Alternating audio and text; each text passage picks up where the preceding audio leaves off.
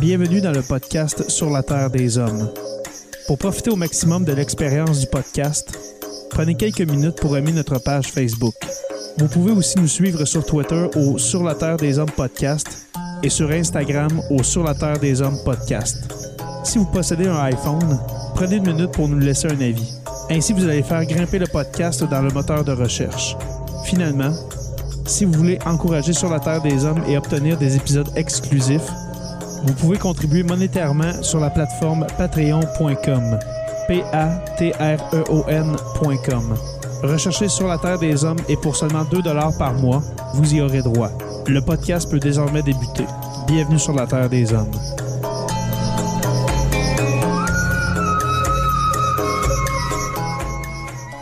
Cet épisode de Sur la Terre des Hommes est présenté par Construction Rivard.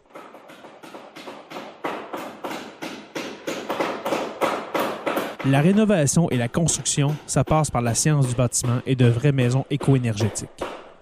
Un des seuls en Abitibi-Témiscamingue qui construit des maisons Novo Climat et Prénet Zéro. De la fondation à la finition d'escalier, ils font tout. Construction avec un S rivard.com ou contactez-les au 819-279-6181. Et de je me souviens.org. Vous êtes un enseignant en histoire du Québec et du Canada? un passionné d'histoire militaire, un étudiant au secondaire, ou simplement quelqu'un de curieux qui aime s'instruire et faire de nouvelles découvertes, vous auriez avantage à connaître Je me souviens. Il s'agit d'un organisme qui offre aux enseignants et enseignantes des outils pédagogiques gratuits pour compléter le programme d'histoire du Québec et qui aide à avoir une meilleure compréhension du rôle du Québec dans les conflits des 100 dernières années. Le contenu est disponible à tous en français et en anglais. Les outils comprennent des expositions virtuelles et itinérantes, des activités clés en main à utiliser en classe, des vidéos et jeux thématiques et un blog avec des informations supplémentaires. Pour de plus amples informations, rendez-vous sur le site web au je me souviens.org ainsi que sur Facebook et Instagram. Aux États-Unis, de plus en plus de grands groupes Facebook en tête investissent dans ce qu'on appelle le métaverse. Il s'agit d'un monde parallèle avec des villes virtuelles, des maisons, des animations, avec des personnages virtuels. On peut y entrer en se créant son double, ce qu'on appelle un avatar. Loïc Delamornay, Thomas Donzel et Ariel Monange nous emmènent dans le métaverse. Il reste l'empereur des réseaux sociaux. Mark Zuckerberg, le patron de Facebook, règne sur 2,8 milliards d'utilisateurs dans le monde et il vient de leur annoncer un changement d'air. Aujourd'hui, on va parler du métaverse. Je veux imaginer avec vous tout ce qui sera possible. Il fait alors sa promotion grâce à son avatar, son double dans le monde digital. Jeux, rencontres, travail, culture, tout sera possible dans le métaverse. L'un des moyens d'en profiter sera ce casque qui immerge complètement dans la réalité virtuelle.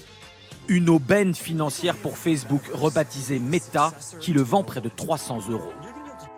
Ce futur se construit en partie ici, en Virginie, dans la banlieue de Washington. Peu connue du grand public, la ville d'Ashburn est pourtant la capitale mondiale des serveurs de données. 70% du trafic Internet planétaire y transite, et ici on se projette déjà dans le métaverse. La version 1 du web a connecté l'information et nous a donné Internet. La version 2 a connecté les gens, ça a donné le commerce en ligne et les réseaux sociaux. Là, on se dirige vers la version 3, le métaverse. C'est la convergence du monde physique et du monde digital.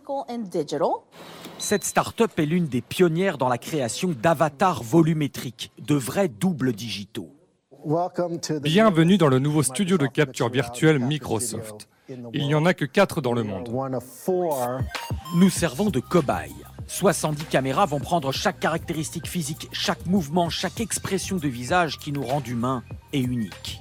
Aujourd'hui, nous avons une adresse email comme part de notre identité pour vivre, consommer, travailler. Ces ingénieurs pensent qu'en voici l'évolution.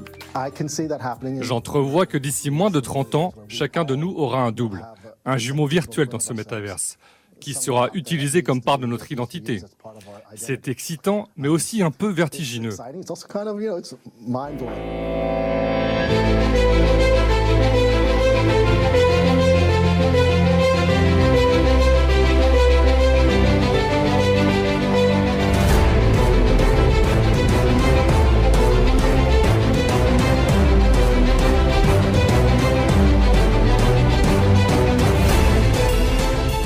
Bonjour à tous et à toutes et bienvenue à ce nouvel épisode de Sur la Terre des Hommes avec mon acolyte de toujours, Jonathan Saint-Pierre, dit le prof.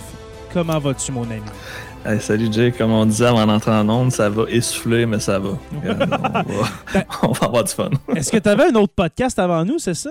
Ouais, j'avais un podcast de 7,5 à 8, puis j'ai eu de la misère à me connecter parce qu'il utilise Discord que j'avais jamais utilisé de ma vie. Fait que ça m'a pris genre 10 minutes à comprendre qu'il fallait que je download de quoi, le taponnage. Fait que finalement, j'ai fini à 8h15 à peu près. Fait que je me suis pris euh, petit deux secondes de pause, puis je rembarque. Je suis prêt euh, pour avoir un gros show. Et puis, c'est dans, dans, quel podcast, si c'est pas trop indiscret?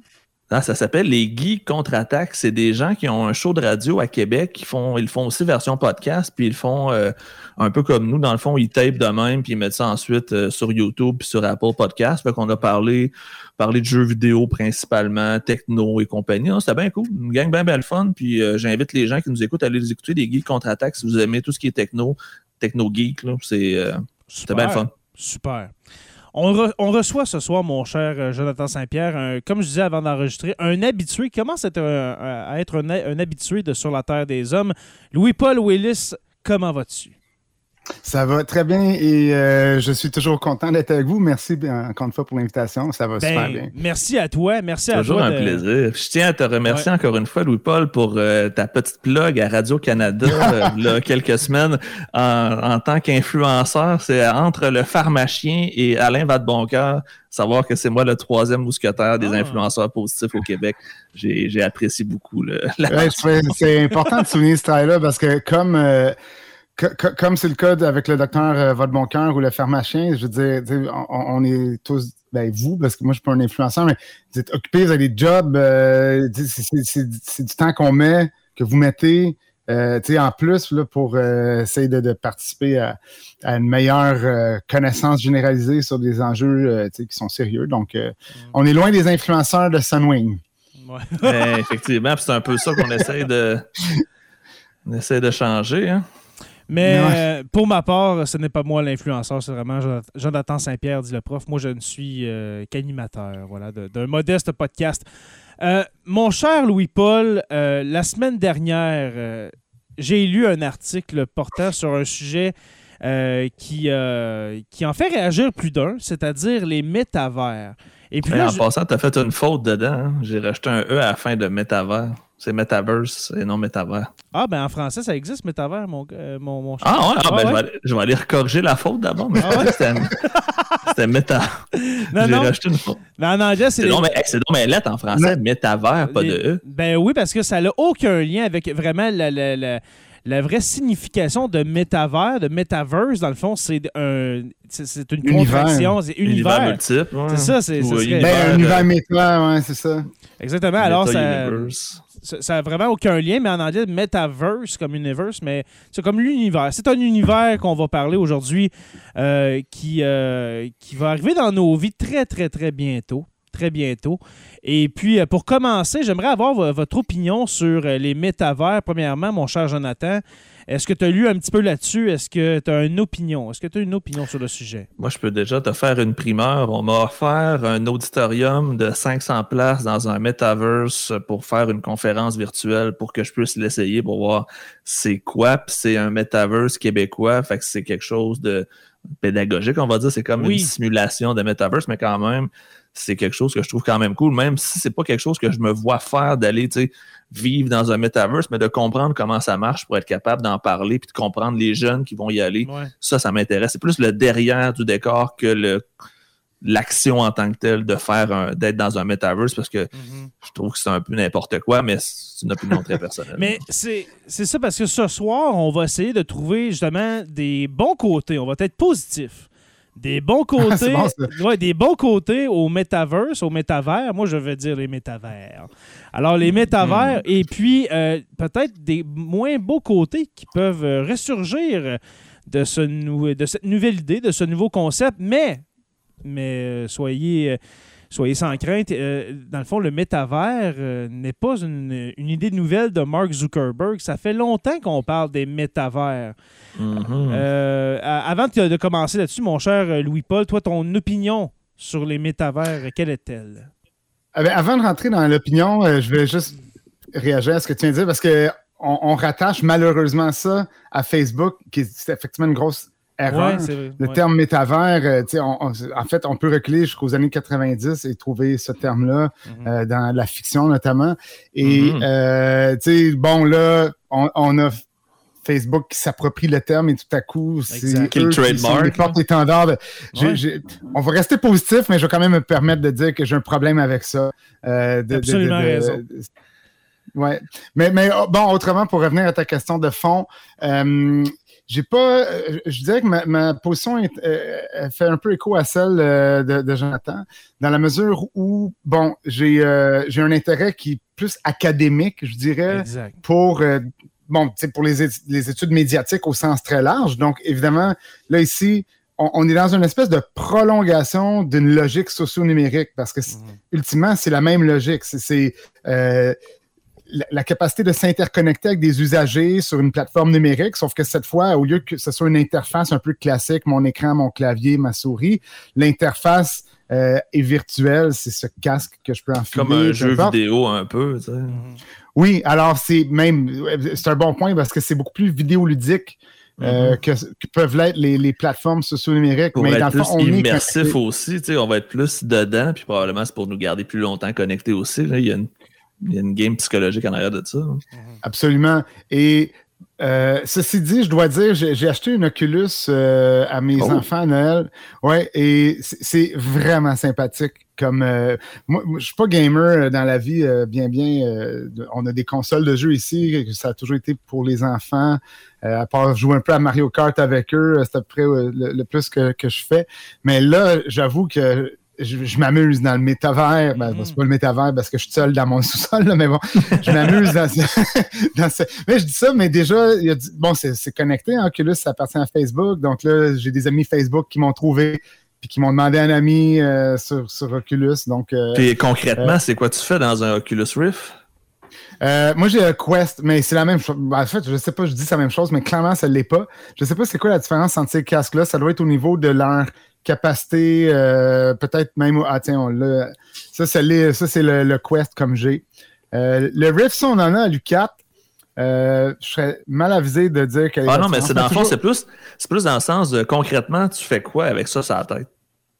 Ah ben moi je joue à des jeux euh, des bon tu sais t'as, as deux manettes euh, euh, moi un, de mes jeux là que, avec lesquels je, je, passe du temps de ce temps-là faut savoir que moi je, suis en congé sabbatique en ce moment donc je passe mes journées et mes nuits à écrire non-stop. Je, et, j'essaie de garder une hygiène de travail où bon tu sais bon, c'est pas vrai qu'on est productif après 4-5 heures à écrire. Alors j'essaie à chaque deux heures mettons de prendre une, une petite pause. Puis là je vais sur mon Oculus et je joue à euh, euh, voyons, Beat Saber, qui est un espèce de jeu euh, où sur de la musique, chacune de tes manettes se trouve être une espèce de, sabre au laser et tu dois, tu dois défoncer des cubes qui, te parviennent à des vitesses diverses en fonction du niveau que tu sélectionnes, mais aussi en, fonction de la musique qui joue. c'est à la limite, c'est je, me suis rendu un peu plus loin, je suis rendu à un niveau euh, plus élevé, puis euh, il y, a je dirais pas que c'est du sport, moi je suis un, sportif quand même, euh, mais il y, a un petit workout là-dedans, là, on dépense de l'énergie. Alors, dans le fond, pour ceux qui sont en vidéo, ceux qui voient l'épisode live sur la page privée des patrons de Sur la Terre des Hommes, on voit une paire de lunettes Oculus Quest. Dans le fond, c'est une paire de lunettes, si je peux vous la décrire, c'est, euh, une paire de lunettes euh, virtuelles, dans le fond, un casque de réalité virtuelle, avec, là, on voit une manette, mais comme tu dis, il y en a deux, et on voit celle derrière euh, juste ici, dans le fond, pour ceux qui sont en vidéo. Alors, c'est deux manettes, dans le fond, et puis tu rentres dans un monde virtuel. OK? Dans le fond, c'est une nouvelle manière de jouer à des jeux vidéo parce que on a une question de Mathieu Lauzon qui dit c'est quoi exactement un métavers? Et puis là, il faut amener une précision. Les métavers, c'est pas juste, ça, sera pas juste consacré aux jeux vidéo. Là. On parle, on parle justement que euh, l'Internet, dans le fond, la, la totalité peut-être de l'Internet serait dans le métavers. Peut-être que d'ici cinq ans, euh, ou même moins, euh, vous allez pouvoir aller magasiner sur Amazon dans le métavers. Dans le fond, c'est que vous, euh, vous aurez un avatar qui vous personnifie et puis vous allez vous promener dans ce monde virtuel-là. Alors, tu vas rentrer dans le magasin Amazon, euh, peut-être dans le métavers, tu vas euh, avoir un panier devant toi dans ton casque de réalité virtuelle. Tu vas mettre euh, tes cochonneries Amazon et puis c'est ça. Alors, c'est vraiment. Mais est-ce que tu les reçois par la poste après ou c'est juste un simulateur d'achat? Il y a les deux. je me dis à quoi ça sert d'aller magasiner si, mais je l'achète? Tu vas capoter. tu peux acheter des trucs. bon, tu sais, dans des jeux, tu peux acheter des, des, des artefacts numériques mais effectivement, tu peux aussi euh, aller. Euh, Quand tu parles d'artefacts numériques, c'est ce qu'on appelle les NFT? ça, ça fait un autre épisode là-dessus. non, euh, ben oui. les NFT. Les, les non, je, pense pas que les NFT ont. Je veux dire, oui, ce sont les NFT, ce sont des artefacts numériques dont je questionne beaucoup personnellement l'authenticité, mais ça, ça prendrait vraiment pour de vrai un, il y a un épisode là-dedans parce qu'il y a tout un concept théorique derrière l'aura. Qu'est-ce que bon. Euh, mm-hmm. Mais je sais pas, moi, ce, à quoi je faisais référence, c'est un peu plus, je sais pas, dans mon métavers, disons que je suis connecté, je joue à tel jeu, ben, je vais pouvoir. Un peu comme on le fait déjà, moi, mes enfants m'achètent le temps avec ça, ils veulent acheter des nouveaux skins pour euh, les jeux auxquels ils jouent là, sur, leur, sur leur tablette ou peu importe. Puis, puis dans le fond, c'est tu dépenses de l'argent. Euh, moi, moi, ça me fait toujours un peu capoter parce que tu dépenses de l'argent pour rien de concret. C'est ton, ton avatar qui va avoir mhm. un, nouveau, un nouvel habit ou un nouveau look ou une nouvelle coupe de cheveux. Mais ça, Louis-Pas, c'est pas nouveau. Admettons que euh, tu as un PlayStation 4, là, tu peux. Euh, ou euh, dans le temps, il y avait la Wii, ça fait longtemps, ça, la, Nintendo Wii. Tu pouvais acheter justement des éléments, des, comme tu dis, des skins, des habillements pour ton petit avatar ton mi, ouais. Ton mi. Fait dans le fond, là, comme on a dit tantôt, Mark Zuckerberg n'a rien inventé. Là. Mais comme par Steve Jobs n'a pas inventé le téléphone cellulaire non plus.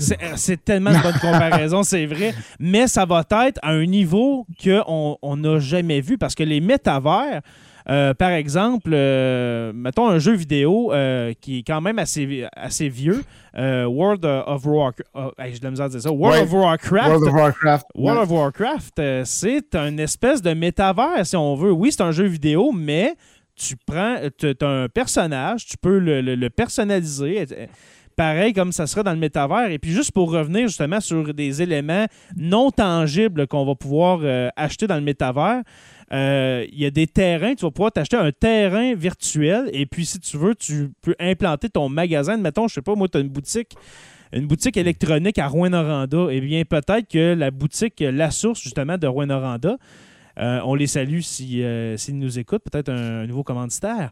Mais, euh, mais peut-être qu'ils pourront s'installer dans le métavers pour que les gens aient magasiné directement là. Fait que ça va aller jusque-là. Là. Et puis, pour continuer là-dessus, c'est pas juste les jeux vidéo, c'est pas juste Amazon, eBay, etc mais aussi, comme tu as dit, Joe, des conférences, des spectacles. Moi, je pense que du côté culturel, là, ça peut être incroyable, le métavers. imaginez des musées au complet dans le métavers. Là que tu paies un prix, un prix d'entrée, pareil comme si tu allais au vrai musée, mais tu mets ton casque de réalité virtuelle et puis tu entres dans le musée.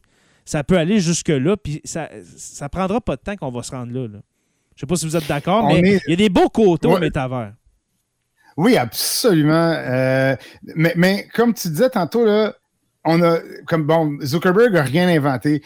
C'est drôle parce que pendant que tu parlais, je suis allé euh, euh, chercher. Moi, je croyais que le terme métavers remontait au roman Snow Crash là, de, Neil Stevenson, mais non. Euh, on, en parle pour la première fois dans le roman Simulacron 3 de, de Daniel Galway, qui d'ailleurs a été adapté au, cinéma et c'est le film s'appelle The 13th Floor. Euh, qui, est un film qui est sorti la même année que Matrix, qui est un, film, dans le fond, qui. Euh, euh, on, est dans, une. Dans, on pourrait dire des, des, premières ébauches de réalité virtuelle. La matrice, c'est ça. Mais The 13th Floor est un film qui fait, selon moi, ce que La Matrice fait pas, parce que, bon, il y a peut-être un autre épisode dans mais La Matrice n'est pas un film aussi accompli. On, prend, des notes, on prend des notes, Louis-Paul, pour les prochains épisodes. mais, mais, bon, tout ça pour dire que euh, ça date encore plus loin que je pensais l'utilisation de ce terme. Donc, euh, c'est un concept qui aurait été décrit, donc, pour la première fois dans ce roman-là, qui date de 68. Euh, comme quoi, des fois aussi, la science-fiction euh, finit parfois par s'avérer y a des trucs qu'on dit dans la science-fiction qui, à l'époque où on les dit, ça fait aucun sens, mais ça finit par arriver de la même façon que des fois de non. Tout le monde, euh, en 2015, c'était la joke de comparer le vrai 2015 avec le 2015 de Back to the Future, par exemple. Oui, oui. Exactement. Et puis, on a un commentaire dans, dans le chat de Milsa Frappier qui dit, puis c'est un de mes exemples que je voulais amener, mais on peut en parler, euh, ou encore le film Ralph brise l'Internet, un film qui a 3-4 ans environ. Quand ils sont dans eBay, ben justement, ça ressemble un peu à ce que moi j'ai de l'image des métavers. Si vous ne connaissez pas ce film-là, écoutez-le euh, avec vos tout petits, même, même adultes, là, euh, vous allez trouver votre fun. Ralph brise l'Internet. Il se retrouve dans l'Internet et puis c'est vrai que c'est comme une image de métavers. Est-ce que tu connais Louis-Paul? Oui, oui, je, pense que j'ai vu le deuxième. Ça se fait-tu qu'il y a un deuxième? Oui, c'est celui-là, Ralph brise l'Internet. Ouais, c'est ça. Je l'ai vu euh, au cinéma avec mes enfants. puis c'est vrai que c'est rigolo. il faut qu'ils trouvent des likes sur c'est-tu YouTube ou en tout cas un équivalent de pour avoir assez de, de, capital pour pouvoir acheter je sais plus quoi. Puis sauver la bebelle qui, a besoin d'être sauvée dans le film. mais ouais. je m'en souviens euh, vaguement, comme on le voit. il faut qu'ils trouvent un volant d'une arcade qui a brisé dans leur arcade, dans leur centre d'arcade. il faut qu'ils trouvent un volant. Puis le seul la seule manière qu'ils ont de trouver, je pense, c'est comme c'est ridicule, genre 27 000 parce qu'ils sont allés gager sur eBay comme des, comme des défoncés, puis ils ne savaient pas comment ça marchait eBay. Là. fait un volant qui, vaut, qui vaudrait 75$, ils l'ont, coûté, ils, l'ont, ils l'ont payé 25 000 Et puis, comme tu dis, ils vont sur un émule de YouTube pour euh, ramasser des likes puis, puis, faire de l'argent. Mais il y a une bonne morale en arrière de ça. C'est, euh, est-ce que tu connais, Joe? Euh, je vois ton visage perplexe. Va écouter ça. Non, je de me perdre, les gars. OK, mais va écouter ça avec ta, avec ta petite. Là. Ralph brise Internet. Tu, tu, vas, tu vas aimer ça. Tu vas vraiment aimer ça. Euh, il y a d'autres exemples que j'ai ressortis de, de métavers, des exemples de métavers dans la culture euh, populaire ou dans, le passé.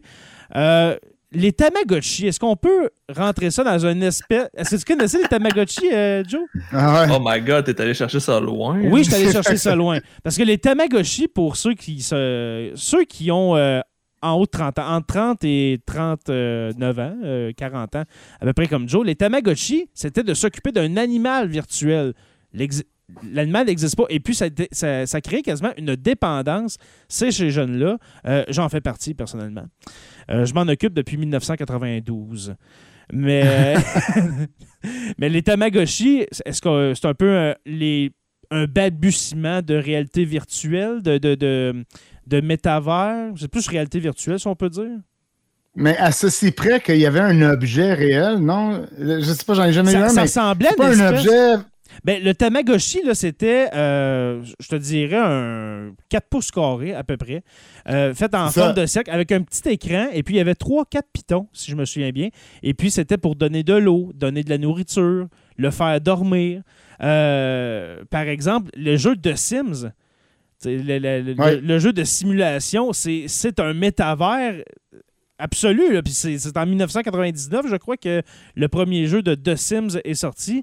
C'était tu crées ta famille, tu, euh, crées tes propres personnages et puis tu es fait vivre dans un environnement virtuel. Ça, c'est un exemple. Oui, puis il fallait accomplir toutes les tâches. Je me souviens, j'avais un ami qui trouvait ça complètement débile, puis il disait toujours euh, au, lieu, tu sais, je veux dire, tu es trop occupé pour sortir tes vidanges dans les Sims que tu le fais pas dans la vraie vie. C'était un peu sa façon à lui d'illustrer euh, ce qui est une réaction qui est quand même assez euh, répandue, je pense, par rapport à tout ce qui est réalité virtuelle mm-hmm. euh, ou même, juste environnement vidéoludique, c'est-à-dire qu'on fait des trucs dans l'environnement en question, numérique, qu'il soit virtuel ou simplement vidéoludique. pendant ce temps-là, on n'est pas en train de vivre notre vie. Alors, il y, a cette idée-là. Mais c'est exactement ça. Ben en fait, je pourrais prendre l'exemple de ceux qui vivent leur vie sur les réseaux sociaux, mais qui n'ont pas de vie sociale à l'extérieur. C'est un peu la même chose. C'est Oui, absolument.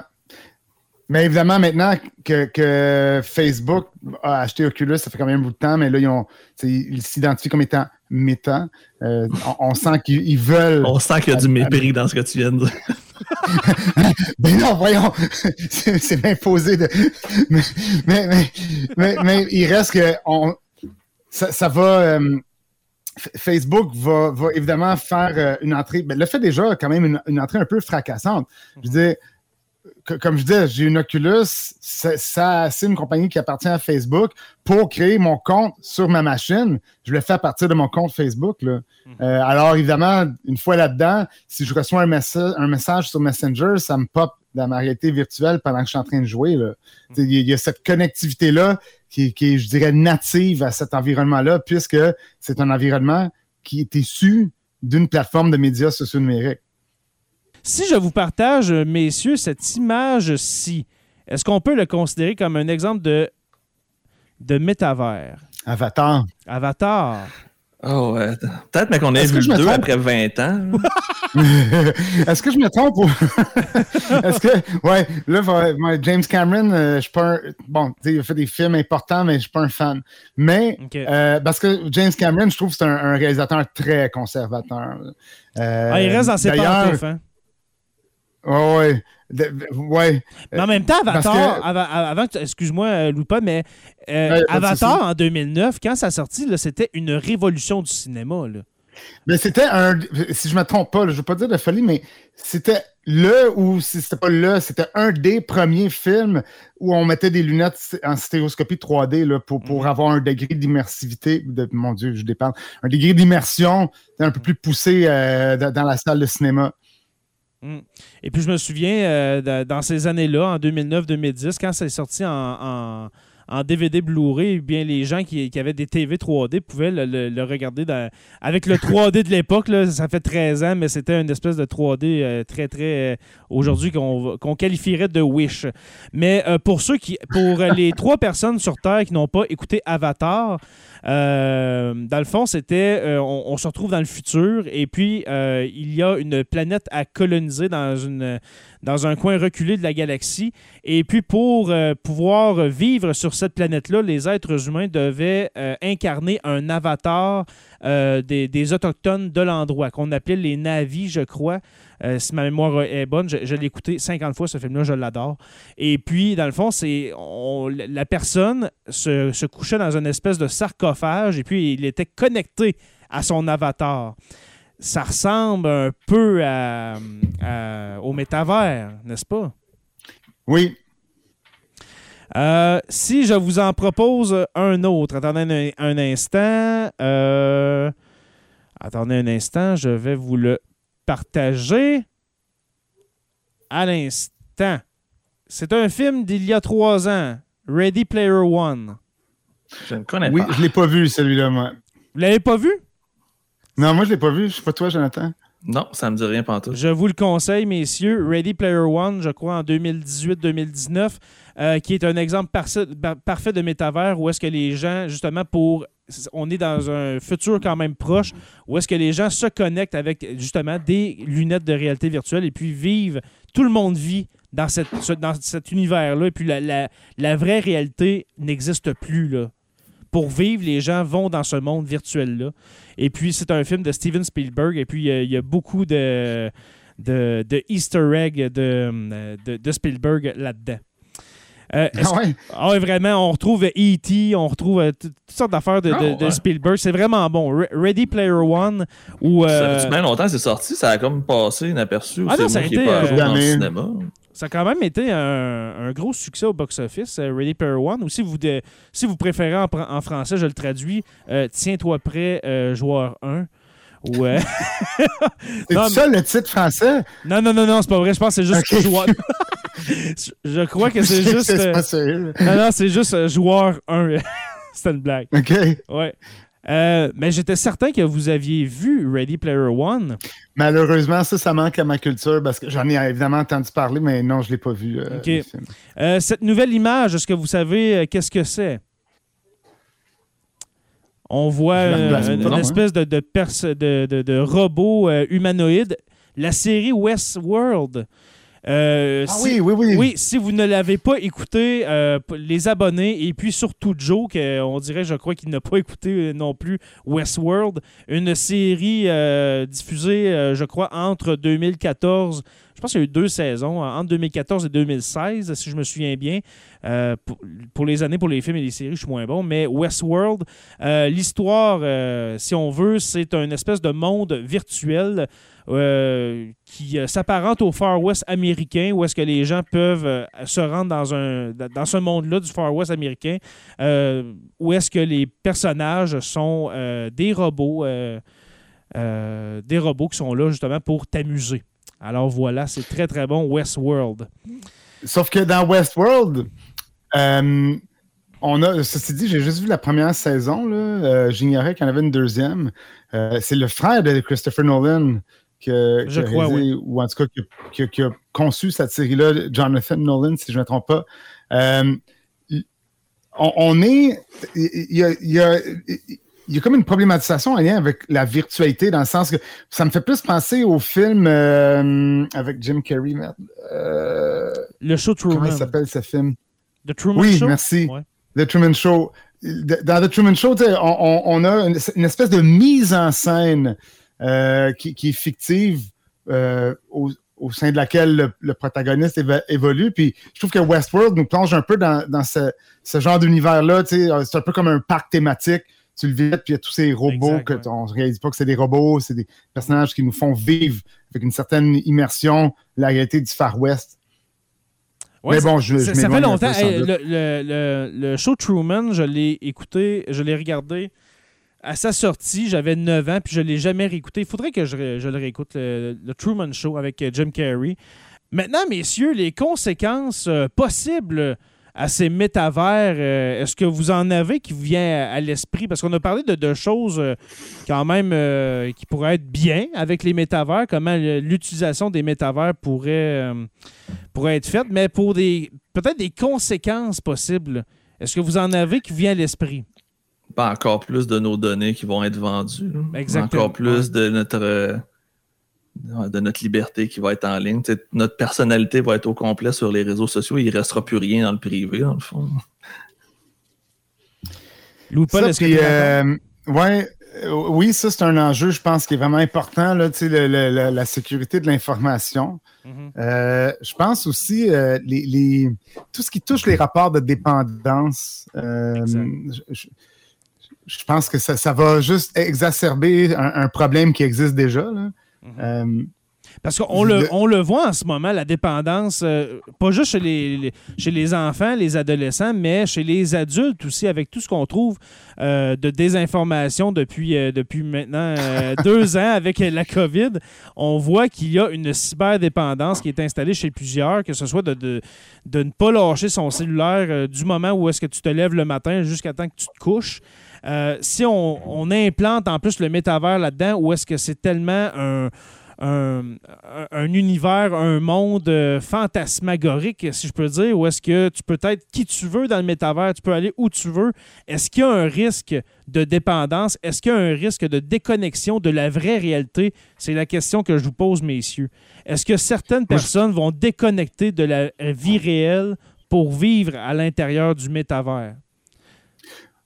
Moi, je pense que c'est un enjeu réel. Euh, et, et c'est pas une, critique euh, alarmiste. Je suis pas du tout un euh, comment dirais-je, je suis pas un, un, Lodit, là, c'est anti-techno au contraire. c'est ta job. Mais, c'est ça. Mais je pense, je pense qu'il faut être très réaliste sur les enjeux. D'ailleurs, tu as dit ce truc, fantasmagorique. Je pense que c'est bon. Il y, a quelque chose de très vidéoludique euh, avec euh, tout ce qui touche le, métavers, la réalité virtuelle. Euh, puis pour, être franc, je, le disais tantôt, moi-même qui n'ai jamais été un, gamer très, très convaincu, j'ai vraiment du fun à jouer dans, l'environnement virtuel de l'Oculus. On dirait que, évidemment, il y a un degré d'immersion qui, est tout à fait next level. C'est pas, pas atteignable avec un autre une autre interface qu'avec euh, ce, cette, euh, ce casque de, ben, ou n'importe quel casque de réalité virtuelle, mais ça pose des problèmes aussi. Il y a, une des, des industries euh, les, les, plus riches de, du web qui a été dans les premiers, si je me si je comprends bien, à foncer dans cette nouvelle technologie-là. Puis vous me voyez venir sans doute, là, je, vous, la porno, là, je veux dire, puis là, on tombe dans un autre niveau de, dépendance et de problématisation. L'autre fois, euh, bon, moi, je, travaille euh, à, à, l'UCAT, alors je suis souvent au cégep là, quand je vais faire du sport dans, les vestiaires. J'avais vu, ça m'a vraiment frappé, j'avais vu euh, un, pamphlet là, qu'un étudiant avait dû laisser traîner là, où il y en avait peut-être une coupe de ces pamphlets-là. C'était des conférences pour les, les dépendances à la porno. Je me dis, waouh, on adresse ça à des, jeunes au cégep qui ont quoi, entre 16, 17, 18 ans? 17, 18, 19 ans. 19 ans, ouais, c'est euh, ça. C'est d'être rendu à, cet âge-là, un jeune âge, puis se dire que on offre à cette clientèle étudiante-là des conférences pour adresser des soucis de dépendance à la pornographie, c'est qu'on a un sérieux problème. Puis je pense que ça fait partie des enjeux avec le, fameux métavers, c'est que ça, fait partie de, comment dirais-je, de, cette réalité-là de, des industries qui ont investi. La, la, monétisation de la chose, il y a de l'argent à faire en maudit avec ça. C'est la prochaine étape. Ah, Absolument. c'est certain que c'est dans les plans. Et puis là, c'est là qu'on voit qu'il y a un réel danger de déconnexion des gens, de dire pourquoi que je socialiserais avec le vrai monde quand, dans mon univers à moi, je peux aller jaser avec euh, les personnes que je veux. Euh, si, euh, me tape ses nerfs, j'ai flush. je peux aller, la personne peut aller visiter n'importe quoi en pornographie, puis il n'y a aucun besoin. il va y avoir des gens qui n'auront aucun besoin d'avoir une vraie personne dans leur vie parce que dans le métavers, ils auront tout. C'est ça le danger. les relations interpersonnelles. Le, théoricien euh, versé dans la psychanalyse en moi et, a de la misère va penser qu'il a tout, mais il va toujours manquer de quoi. C'est sûr. Le côté affectif n'est ah. pas là. là. Non, mais, mais oui, absolument. Alors, ça, je, pense que c'est un, problème majeur. Ceci dit, euh, parce qu'on s'était dit qu'on allait être positif, là. Alors, je, vais, retirer la corde. Ramenons du, positif, oui. Euh, il y, a quand même des trucs assez, euh, assez prometteurs possibles pour traiter des, bon, des phobies, je sais pas. Mm-hmm. une, des, une, des premières choses que j'ai faites, moi, avec avant même d'avoir mon, un Oculus chez nous, c'était de faire de l'escalade avec un Oculus sur la tête. Alors, tu sais, tu, regardes en bas, puis c'est le vide. Ouais, non, moi, j'ai pas le vertige. Ma blonde a le vertige, puis euh, un de mes enfants a le vertige aussi. Puis, euh, je me dis, waouh, il y a, un outil ici pour dompter une phobie. Euh, c'est quand même, c'est pas rien, là. j'ai un collègue dans mon département qui, lui, a fait beaucoup de recherches avec l'immersion, les, les, casques de réalité virtuelle. Mm-hmm. En ce moment, euh, il, travaille avec une start-up et il, participe à la campagne de vaccination avec les enfants avec des casques de réalité virtuelle. Ils ont créé un environnement virtuel pour baisser, calmer, euh, calmer l'anxiété euh, face à la piqûre. Alors, on met le casque de réalité virtuelle sur la tête de l'enfant avant qu'il se fasse vacciner. Puis, euh, il, est comme ailleurs. Joe, vient de mimer. Euh, Ça charcuté. Ouais, il vient, de mimer, il vient de mimer Chucky. Là. Ouais, ouais c'est ça. Alors, il y, a, quand même. C'est. Comme, je pense que comme toute avancée euh, technologique, il y a quelque chose de prometteur, mm-hmm. mais il y a aussi ces, non censés dangers. Là. Puis je pense qu'effectivement, là, on en a parlé. le les, dépendances vidéoludiques, mais aussi pornographiques, sont des enjeux, je pense, qui vont devenir majeurs avec euh, l'arrivée, disons, plus, euh, plus élargie des métavers, parce que ça fait quand même plusieurs années maintenant que ces casques-là existent, mais c'est quand même un peu plus récent qu'ils existent et qu'ils sont disponibles accessible, à un prix un peu plus raisonnable pour tout le monde. Pour, euh, pour l'information, Louis-Paul, un, casque de réalité virtuelle comme tu as, un Oculus euh, Quest, euh, ça se détaille à combien environ? Euh, j'ai le coût d'une console, peut-être 300-400 quelque chose comme ça. OK, fait c'est très abordable, c'est pas 2000, 2000 Non, non, non, c'est, non, non, c'est ça. C'est, très abordable. Ouais, je sais plus si c'est 300 ou 400, mais c'est dans, ces eaux-là. Hmm. Alors, euh, nous avons parlé de choses peut-être négatives qui peuvent arriver, mais avant, mais avant de continuer, euh, quand on parle de mais moi, je, trouve ça, personnellement, là, avec une nouvelle technologie, on a toujours peur de la nouveauté. Hein? Et puis, il y a de nouvelles dépendances qui se créent avec les nouvelles technologies. Qu'on pense à la télévision dans les années 50. Euh, les gens, euh, il y en a des gens qui sont tombés accros un peu à la télévision. Avec Internet, tu sais, euh, être accro à l'Internet, ne pas comprendre ce qu'est Internet. Et, mais moi, qu'est-ce qui me fait peur, c'est justement en voyant aujourd'hui que l'humain n'est pas encore très, il pas très habitué encore à, à l'utilisation responsable d'Internet, eh bien, on y amène tout de suite la réalité virtuelle, les métavers. Moi, c'est ça qui me fait peur parce que les gens. On n'est pas prêt en tant que société? Non, moi, je crois qu'en tant qu'humain, dans l'évolution, on n'est pas prêt à ça parce que même l'Internet, on a de la misère à l'apprivoiser. Pour certains, là, avec toutes les dépendances à Internet, et puis là, tu rajoutes à ça le métavers, ça peut te créer de solides problèmes de société, selon moi. Selon moi. Mais encore là, c'est une nouvelle technologie. Mais... Oui, mais je pense que c'est très vrai. Puis dans le fond, il y a euh, on a un manque assez cruel de compétences en littératie médiatique ou en littératie numérique. Tellement. Euh, dans, nos sociétés. Je dis les nôtres, ben, c'est pas juste au Québec, même si on a notre propre petite saveur de d'analphabétisme numérique au Québec, là, mm. mais ça, ça, ça, fait écho à ce qu'on voit ailleurs. on n'est pas unique.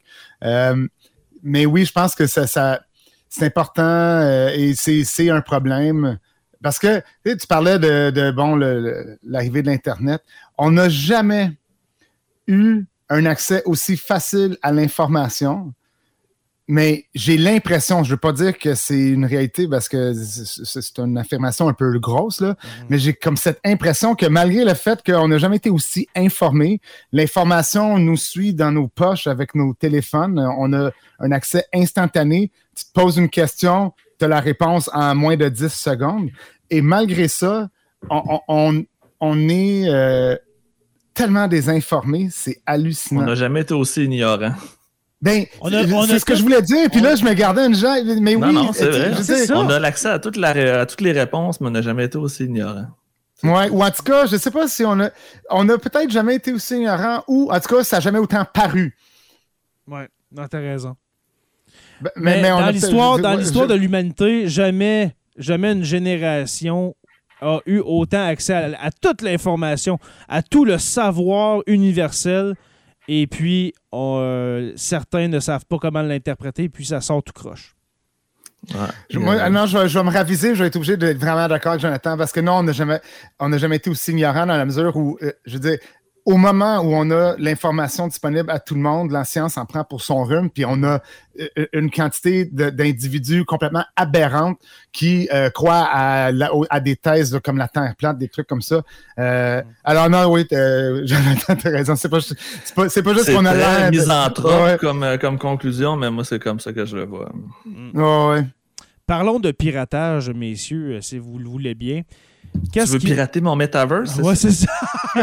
Mais qu'est-ce qui pourrait arriver si, justement, dans 5 ans, admettons, quand ça va être bien implanté, euh, là, je fais de la post-addiction, de, la prédiction, excusez-moi, mais qu'est-ce qui, va, qu'est-ce qui va arriver si un piratage de haute ampleur s'empare des métavers, comme Joe t'a dit tantôt, nos données personnelles, on en a de moins en moins.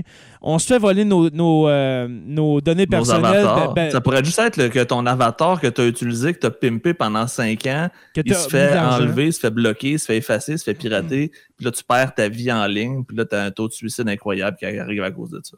Mais un exemple, avec, l'histoire des données, euh, des données euh, personnelles de Desjardins, c'est quelque chose de très grave qui s'est passé. Et puis, j'ai jamais vu autant de la population s'en sacrer à ce point-là. C'est ton identité, c'est tes, comptes bancaires, ton numéro d'assurance sociale, c'était tout. Puis le monde, puis le monde bon, ben, qu'est-ce que tu veux qu'on fasse de toute façon? Fait on est comme rendu là que même notre identité, notre identité numérique, ben, on s'en fout. C'est plate à dire, hein, mais moi, je sens ça chance ça dans la population que même si en même temps, quand tes données ont été piratées trois fois par Desjardins, par le ministère de l'Éducation, puis par. Euh, oui, nous autres aussi, on a eu ça. Là, c'est ça. mes informations, ils valent plus rien de toute façon. Fait pourquoi me les pirater? Je suis pas au courant de cette histoire au ministère de l'Éducation. De quoi s'agit-il? Il y a eu une fuite de profs euh, il y a quelques années que nos informations. Euh, ont sorti secondaire, primaire, secondaire au, MEC. Puis il y a plein de profs qui ont, euh, qui ont des problèmes avec le chômage présentement, qui ont des demandes frauduleuses en ce moment où on se parle à cause de ça. Ah ouais, wow. fait que les gens se font faire des demandes de chômage à leur nom, même s'ils ne réclament pas de chômage. Wow, ouais. Mhm. Hallucinant.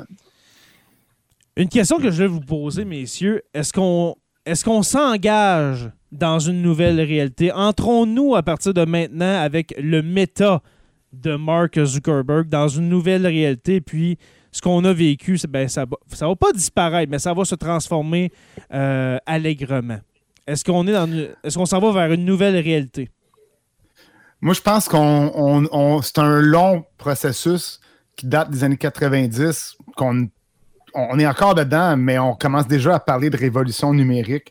Je pense que c'est une facette de cette révolution-là. Un peu comme la révolution industrielle, c'est pas passé en une décennie, là, c'est passé en plusieurs décennies. Je pense que c'est ah, la même chose. Oui, quand même. Euh, et, plus, non, pas une centaine d'années, plus que, que 100 ans, au moins 100, 125 ans. Là. Alors, Dans le fond, de, du premier chemin de fer jusqu'à ah, de chaîne de montage. De l'invention de la machine à vapeur jusqu'à la dernière centrale nucléaire qui a été bâtie, à peu près 125 ans. Et puis là, si on rentre, euh, mettons, la révolution numérique, à, quelle date tu la, tu la positionnerais dans, dans, l'histoire 1990? Euh, là, ça, c'est une question euh, que je trouve difficile. Ben, j'aime vraiment pas dire n'importe quoi. OK, OK, J'aurais, je veux dire, le premier, la, première mise en réseau d'ordinateurs de, entre eux, c'est DARPANET, là, un projet militaire aux États-Unis qui date de la fin des années 60, si je ne m'abuse. On parle de peut-être 68, 69, si je ne m'abuse. Euh, jusqu'à l'arrivée d'Internet euh, dans les foyers, là, on est plus euh, quoi des des fin 80, début 90, là, que, bon, tu sais, c'était les early adopters. 97 à peu près. Ah, ah, mais avant ça, c'était disponible. C'est juste que c'était pas tout le monde. C'était pas en Abitibi. Alors, non, voilà, c'est ça, mais j'étais pas en Abitibi non plus à cette époque-là. C'est arrivé quand en Abitibi? Euh, ben, je pense que c'est 97, là, j'ai ça en tête, là, mais je suis ben, pas moi, sûr. Ouais, quand même. Je, me souviens que le premier ordinateur... Euh, ouais, mais le premier ordinateur personnel que nous, on a eu à la maison, chez les Rivards, eh bien, c'était en 1998. Mais il y avait des gens qui avaient des ordinateurs avant, donc de l'Internet. Et puis là, on parle bien sûr de la fameuse connexion 56K. Euh, non, ouais, avec les bruits de madame. Ou est-ce que euh, si tu étais sur Internet, eh bien, tu ne pouvais plus recevoir des appels téléphoniques. Mais environ, ah, euh, mettons, la démocratisation de l'Internet dans la seconde moitié des années 90, on va la situer là. Mais une révolution, ben là, si admettons, on compare la machine à vapeur. Si la machine à vapeur est à la révolution industrielle, ce que la révolution numérique est peut-être à l'ordinateur qui a peut-être servi à pirater la machine Enigma pendant la Seconde Guerre mondiale, admettons, si on pense que c'est le premier ordinateur, eh bien, on peut le situer dans les années 40-50. Ouais. Mais c'est ça, c'est une révolution, c'est pas en 2-3 ans, surtout pour des airs comme ça, ça peut durer 100, 150 ans. Et puis là, je me rends compte qu'avec les, les, les métavers, justement, où est-ce qu'on s'en va avec ça? Ça va être quoi la prochaine patente? Est-ce qu'on peut aller plus loin, tu penses, euh, Louis-Paul? Que les métavers, ou est-ce que, l'univers numérique, un univers complètement parallèle où est-ce que les gens se rencontrent, où est-ce qu'on pourrait se rendre de plus la loin? Prochaine étape, selon moi, c'est tout ce qui touche la, la cybernétique, l'implantation de, de, de trucs euh, dans, dans, mon corps. Là, euh, Mettons des organes, euh, des, des, organes. Oui. Moi, moi j'ai Black Mirror dans la tête. Là. Je ne sais pas si vous avez vu la série Black Mirror oui, oui, absolument. sur Netflix. Il y a, bon, à peu près tous les, ben, non, tous les épisodes de Black Mirror. On, est dans un, un, regard très dystopique sur la technologie, sur notre rapport avec la technologie surtout. Et c'est toujours on n'est jamais dans un futur très lointain. C'est toujours ah, euh, là où on pourrait se retrouver demain. C'est mm-hmm. pas aujourd'hui. Il y a toujours une petite innovation là, qui nous amène un peu ailleurs, mais c'est vraiment demain. C'est euh, un peu comme le film Her. Euh, avec le, voyons, le, fameux système d'exploitation intelligent là, dont la voix est incarnée par Scarlett Johansson. vous avez vu ce film? Ça me dit rien, non. Ah, un, oui, avec. Euh, oui, avec. Euh, Joachim Phoenix. Joachim Phoenix, oui. Et puis il tombe en amour avec son. son avec. Oui, exactement. Il tombe en amour. C'est un film extrêmement intéressant, un film même, je trouve, très puissant. Euh, un peu dans la même lignée lui aussi, il se passe demain. Là. Je veux dire, il manque juste la, petite affaire de plus, parce que lui, c'est son téléphone actuel qui ressemble à, un iPhone ouais, dans, dans, une couple d'années. C'est pareil comme si aujourd'hui, quelqu'un tombait en amour avec Siri dans son iPhone. Mais est-ce que tu te souviens si le film Her ou Elle en français, je crois que c'est ça. Est-ce que, est que Siri existait, l'assistant du téléphone euh, d'Apple?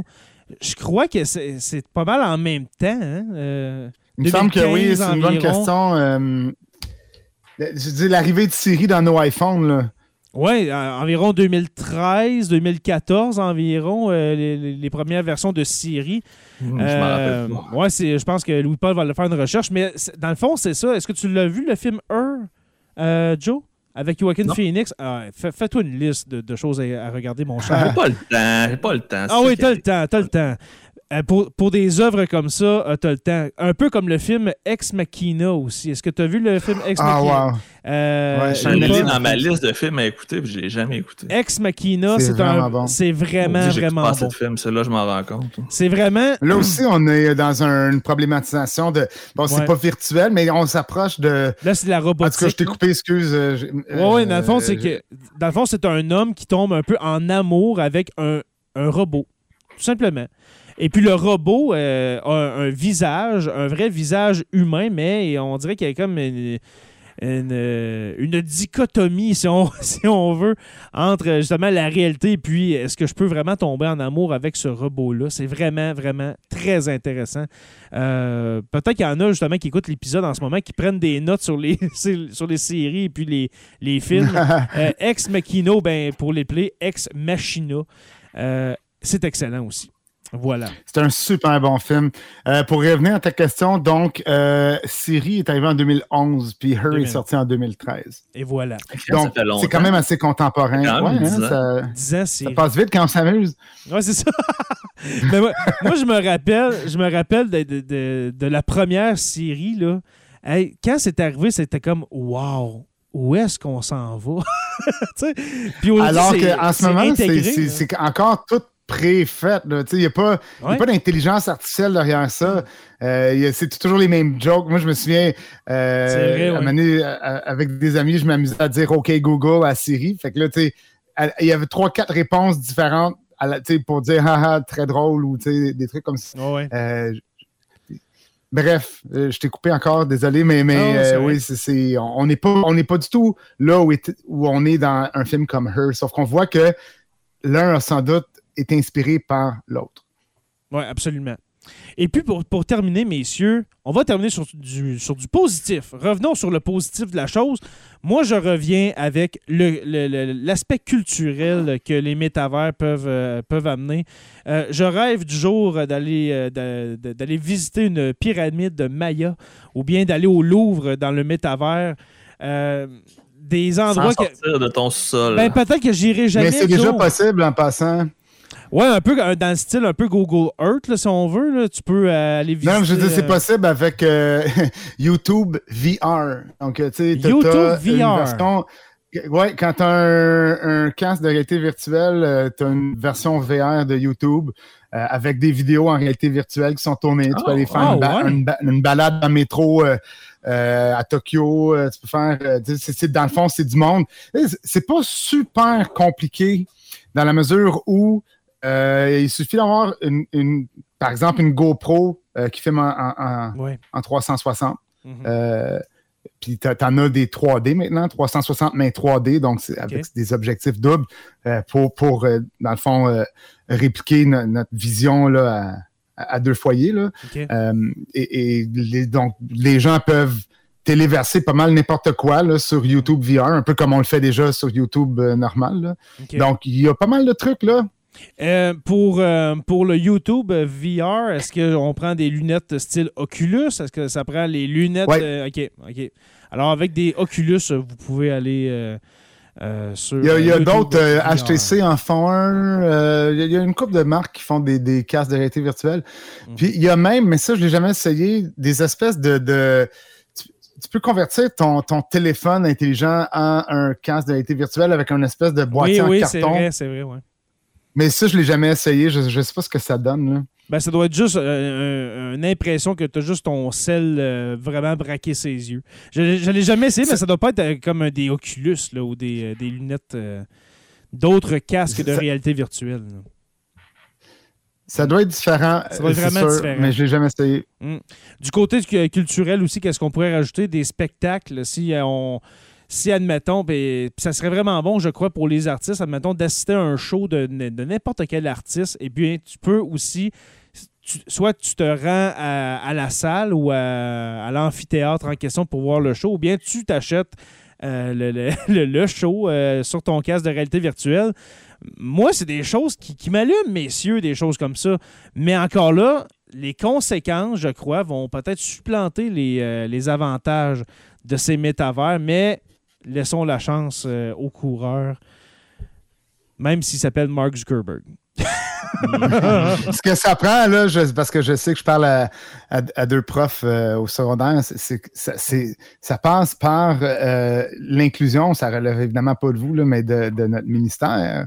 Mais ça prend plus de littératie numérique là, au, au secondaire. de culture ou d'éducation numérique. Et j'en profite pour plugger le fait que je suis ambassadeur du mois numérique jeunesse qui, justement, ah sert à éduquer les jeunes sur le numérique, sur la transparence numérique, la citoyenneté numérique et tout plein d'enjeux contemporains de numérique parce qu'effectivement, il y a un gros vide au niveau du, euh, du cursus scolaire. On n'en parle pas aux jeunes, fait que les jeunes l'apprennent n'importe comment et ça donne les résultats qu'on voit à Ottawa présentement.